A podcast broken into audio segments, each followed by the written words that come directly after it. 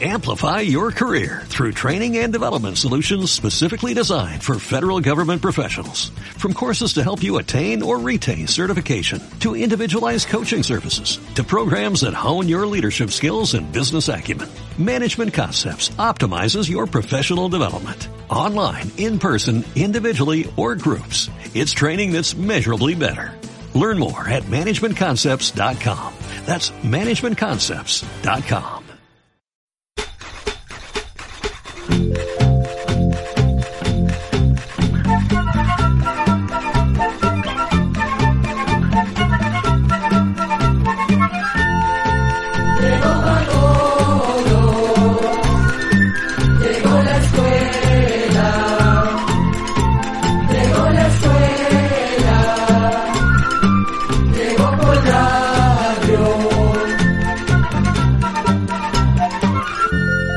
Cada día viajamos por muchas tierras y nos complace darles un abrazo.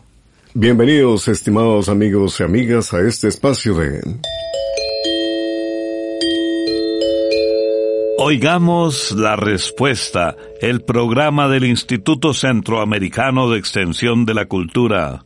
Comprender lo comprensible Es un derecho humano, ese es nuestro lema. Hoy tendremos temas como los siguientes. Quiero que me compartan información sobre la falta de olfato debido al COVID-19. ¿Para qué sirven las hojas de moringa? ¿Qué puedo hacer para que unos árboles de guanábana no boten las frutas? Siéntanse cómodos, sírvanse un cafecito, un fresquito y hasta un vasito con agua. Lo importante es que vamos a compartir de nuevo este programa con ustedes. Y nos ubicamos en Bonanza, Nicaragua, y aquí está una pregunta que nos hace un estimable oyente que dice, ¿a los cuántos años ya puede un joven engendrar? Escuchemos la respuesta. Vamos a decirle que al llegar la pubertad o comienzo de la adolescencia, tanto los niños como las niñas pasan por una serie de cambios en sus cuerpos hasta que llegan a su madurez sexual completa. Un joven ya podría engendrar hijos a partir del momento en que sus testículos producen semen con suficiente cantidad de espermatozoides. El semen es ese líquido lechoso y pegajoso que sale por el pene, y los espermatozoides son las células masculinas capaces de fecundar al óvulo femenino. Al darse estos cambios propios de la pubertad, los varones comienzan a eyacular y a las mujeres les llega su primera regla o menstruación. Pero durante sus primeras eyaculaciones, el joven aún no tiene suficientes espermatozoides como para que ocurra un embarazo. Es a medida que va avanzando en su madurez que sus testículos llegan a fabricar una cantidad suficiente de espermatozoides como para producir un embarazo. Así que alrededor de los 14 años es cuando un joven ya podría ser padre si tuviera una relación sexual con una mujer que esté en su periodo fértil. Porque durante la relación sexual el hombre, al eyacular, deposita los espermatozoides en la vagina de la mujer y si un espermatozoide logra unirse con un óvulo, da origen a un nuevo ser. Sin embargo, aunque a esa edad un muchacho haya llegado a su madurez sexual y sea capaz de engendrar un hijo, eso no quiere decir que tenga la madurez emocional, intelectual y espiritual como para poder ser un padre responsable, y lo mismo sucede con las jóvenes a esa edad. A esa edad cuesta mucho tener conciencia de la maravilla y la responsabilidad que significa traer un hijo al mundo. Por esto es que es conveniente darles a los jóvenes educación sexual y afectiva cuando están por llegar a la pubertad.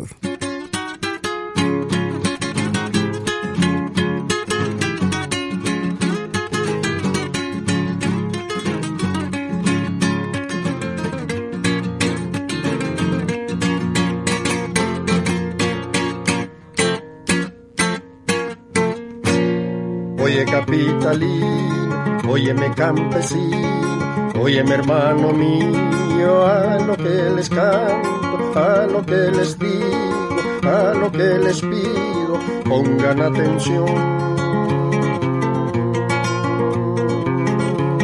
Ay, pongan atención. Debemos amar solo a un Dios sobre toditas las cosas. Honremos a nuestra madre aunque no sea el día de las madres. La patria también es madre y comemos de sus entrañas. No permitamos despales en sus bosques y montañas. Nunca jamás abandones a tus hijos y a tu pareja, porque aquí todo se paga y la maldad nada nos deja siempre respeta a tu hembra, sin ella no tienes patria. Óyeme bien lo que digo, sin la hembra no hay bandera. Defiende todos tus derechos, sin ellos no estás seguro. Que estudien todos tus hijos porque son nuestro futuro. Nunca ofendas a nadie porque tú mismo te ofendes. Que el cariño te contagie y liberarás tu mente. Oye, capitalista Óyeme campesino, óyeme hermano mío, a lo que les canto, a lo que les digo, a lo que les pido, pongan atención.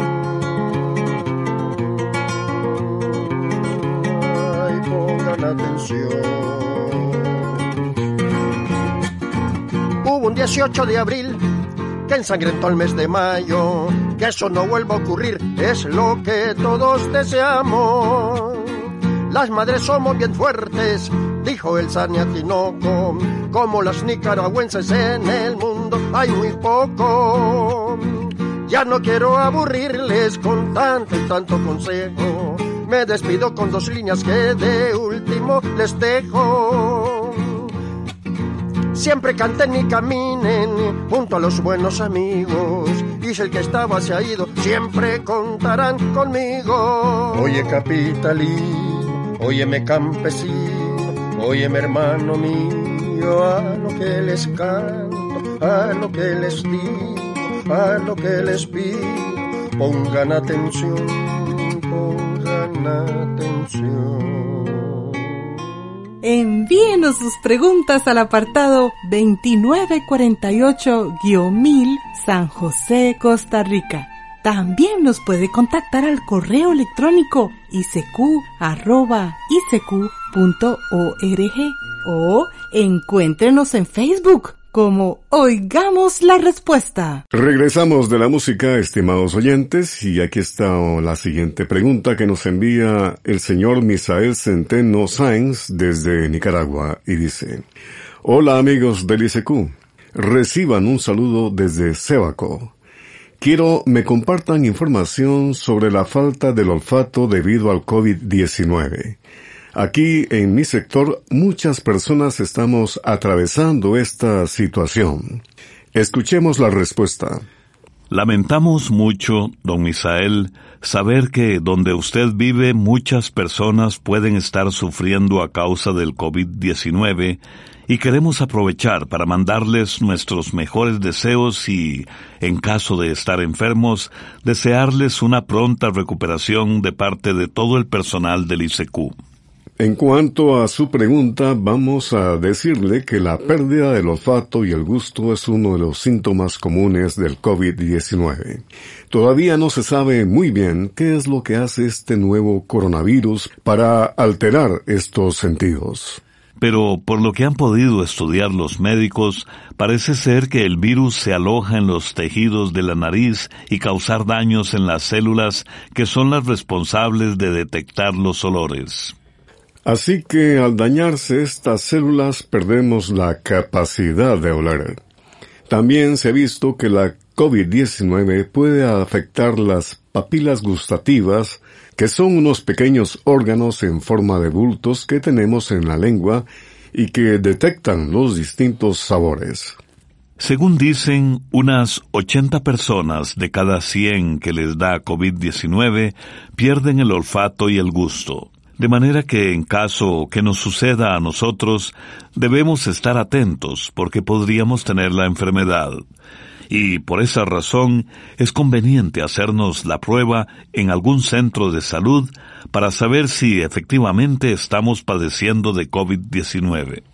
Lo que ahora se sabe es que una vez recuperados de la enfermedad, la pérdida del olfato y del gusto por el COVID-19 no son permanentes, pues se recuperan con el tiempo. Comprender lo comprensible es un derecho humano. El señor Eric Humberto Reyes Pinzón envía un mensaje por medio de WhatsApp desde Coclé, Panamá, y pregunta, ¿por qué en los lugares donde han construido proyectos de paneles solares trae mucha sequía, ya que no llueve como antes? Oigamos la respuesta. Los paneles solares se colocan para producir electricidad. Como la electricidad se produce aprovechando los rayos del sol, estos proyectos de paneles solares generalmente se instalan en lugares donde llueve poco, porque ahí el cielo permanece despejado más tiempo y hay más horas de luz al día. Esto permite que la producción de electricidad sea mayor, por lo que el costo del proyecto se puede pagar en menor tiempo. Precisamente en algunas regiones del mundo que son muy áridas o desérticas, se han montado grandes proyectos de paneles solares. Los paneles solares también se colocan en las ciudades, sobre todo en techos de casas, edificios o fábricas, para ahorrar en la factura de la electricidad. En nuestros países algunos de estos proyectos también se están poniendo en fincas o en potreros a campo abierto. Lo que definitivamente no conviene es deforestar para instalarlos, porque esto sí puede afectar el clima, lo que podría agravar la tendencia a la sequía que se está presentando actualmente en muchos lugares. Tal vez eso es lo que está pasando en los lugares por los que usted nos pregunta que para instalarlos se ha deforestado y esto ha provocado y aumentado la sequía. Pero en general se puede decir que los proyectos de paneles solares resultan muy útiles. Sobre todo en lugares donde no llega el servicio eléctrico, para ahorrar en electricidad o en regiones de la tierra donde se quieren poner a trabajar tierras que no sirven para otros fines. Es el momento de hablarles de nuestra tierra, de su tierra. Javier Solís nos canta con el mariachi Vargas de Tecalitlán. Qué bonita es mi tierra.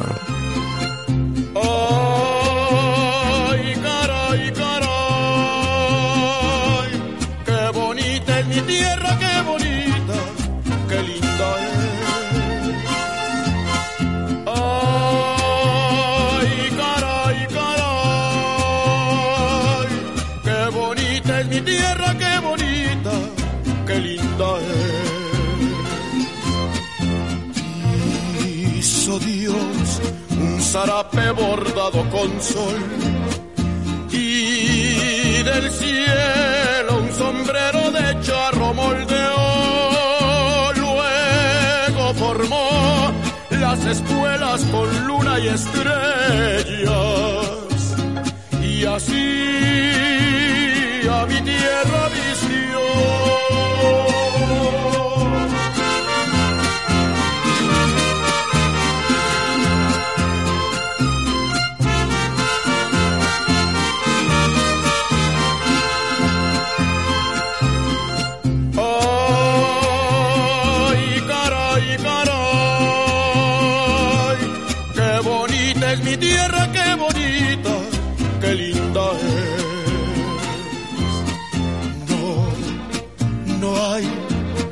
arco que pueda igualar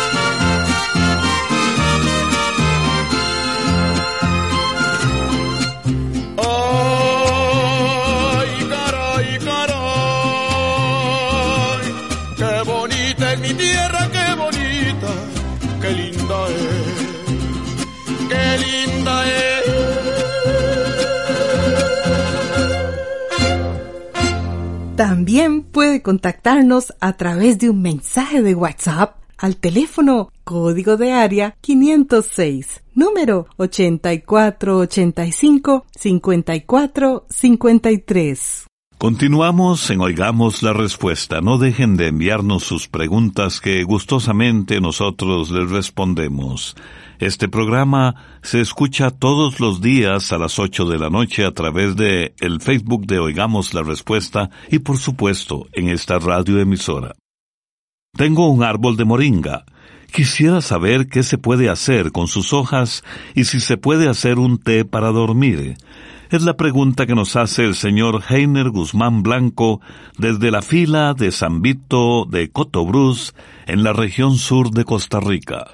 Oigamos la respuesta. El árbol de moringa o marango es nativo de la India, pero actualmente se cultiva en muchos países del mundo donde el clima es como el nuestro. A nuestras tierras, el árbol de moringa fue traído como un árbol ornamental hace casi 100 años. Sin embargo, en algunos países el árbol de moringa es muy apreciado por sus propiedades alimenticias y medicinales, tanto así que le llaman el árbol de la vida o el árbol milagroso. Le dicen así porque todas sus partes se pueden aprovechar Así que es muy útil en lugares donde la gente depende de lo que cultiva para sobrevivir. Las hojas del árbol de moringa son muy alimenticias. Se consideran un alimento muy completo porque contienen grandes cantidades de proteínas, vitaminas y minerales. Contienen mucho hierro, calcio, potasio, vitamina A y muchas otras sustancias necesarias para el cuerpo. Las hojas de moringa se recomiendan para combatir la desnutrición y para mejorar el estado de salud en general. Vienen a ser así como un muy buen reconstituyente. Las hojas de moringa pueden comerse crudas, en ensalada, o también cocidas o zancochadas, revueltas con otros alimentos.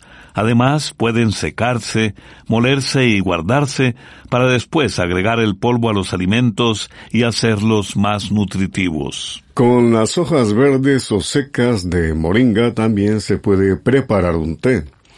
Pero en cuanto a lo que usted nos pregunta, le diremos que no se recomienda tomar este té de moringa a la hora de acostarse. Porque Resulta que como la moringa es una planta que da mucha energía, puede provocar insomnio, sobre todo a las personas que les cuesta dormir. Quienes tienen un estómago delicado tampoco deben tomar té de moringa en ayunas o por mucho tiempo, porque les podría provocar acidez o irritación. En nuestra ruta musical, una canción nos describe cómo cambian las cosas en la naturaleza. La agrupación las chicharras y la canción Mudanza.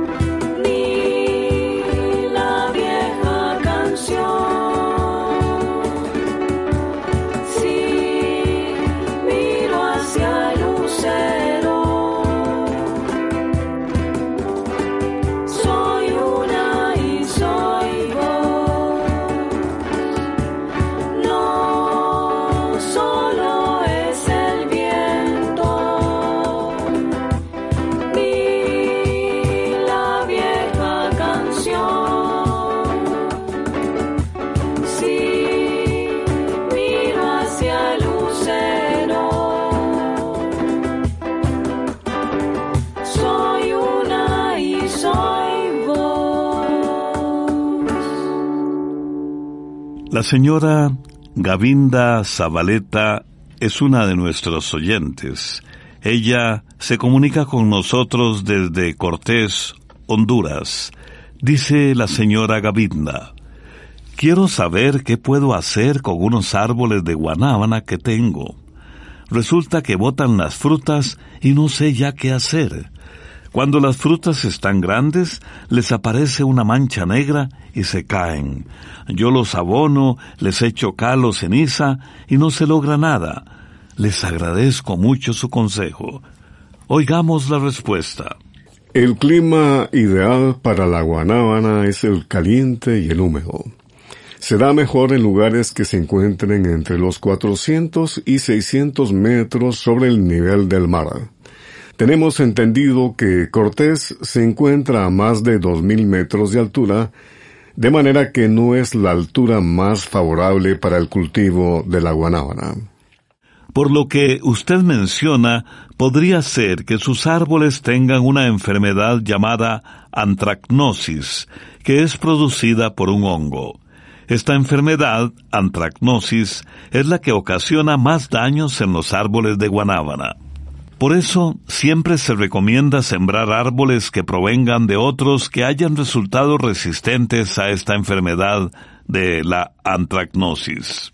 Además, se ha observado que los árboles que crecen en condiciones poco favorables, ya sea porque el suelo tiene mal drenaje y el agua se queda emposada, o porque el suelo se encuentra bajo en potasio, sufren más de esta enfermedad, la antracnosis. Para poder saber si el suelo necesita potasio o algún otro abono, se recomienda hacer un examen de suelo porque esto permite saber exactamente qué es lo que el suelo necesita y lo que se le debe aplicar. Si el terreno estuviera bajo en potasio, se puede poner un abono como el 15-3-31, 15-3-31, que es alto en potasio. Por lo general se aplican tres o cuatro kilos en dos aplicaciones a la gotera del árbol. Se pueden hacer unos hoyitos en el suelo y allí se van echando puñados de abono. Además, para combatir la antracnosis se usa un fungicida a base de cobre como el COSEDE-101 o el sulfato de cobre tribásico.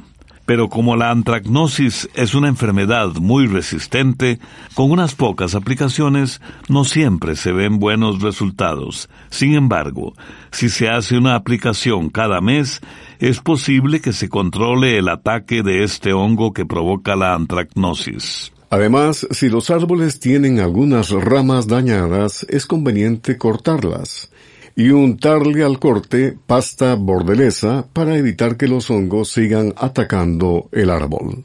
La pasta bordelesa se prepara de la siguiente manera. Se mezclan dos cucharadas rasas de sulfato de cobre con una cucharada rasa de cal viva y se agrega agua suficiente para que se forme la pasta. De esta manera, la pasta queda lista para untarla en el corte de la rama. También es conveniente tratar de quitar un poco las ramas si estuvieran muy juntas para que al árbol le entre más sol y, como mencionamos, evitar que el agua se quede emposada en el suelo ya que la humedad favorece el desarrollo de los hongos.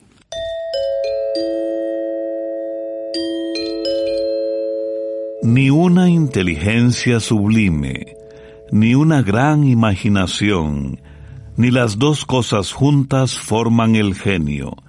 Amor, eso es el alma del genio. Wolfgang Amadeus Mozart. Los esperamos mañana. Conoceremos por qué el aceite que va en el motor del carro se pone negro. También hablaremos sobre la falla de San Andrés y nos daremos cuenta cuántos planetas se han logrado descubrir en el espacio.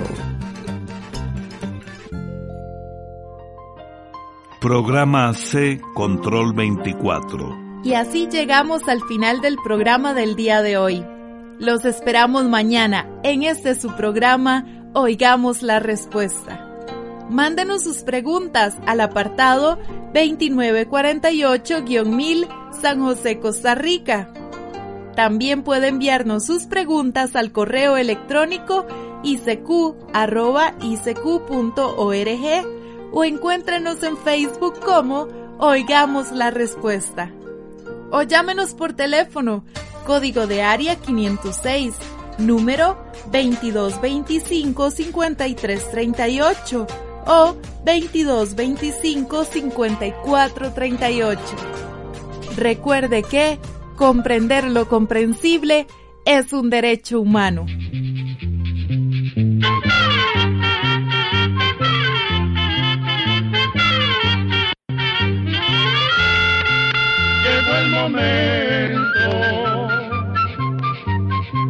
De despedirnos se va a la escuela, se va cantando.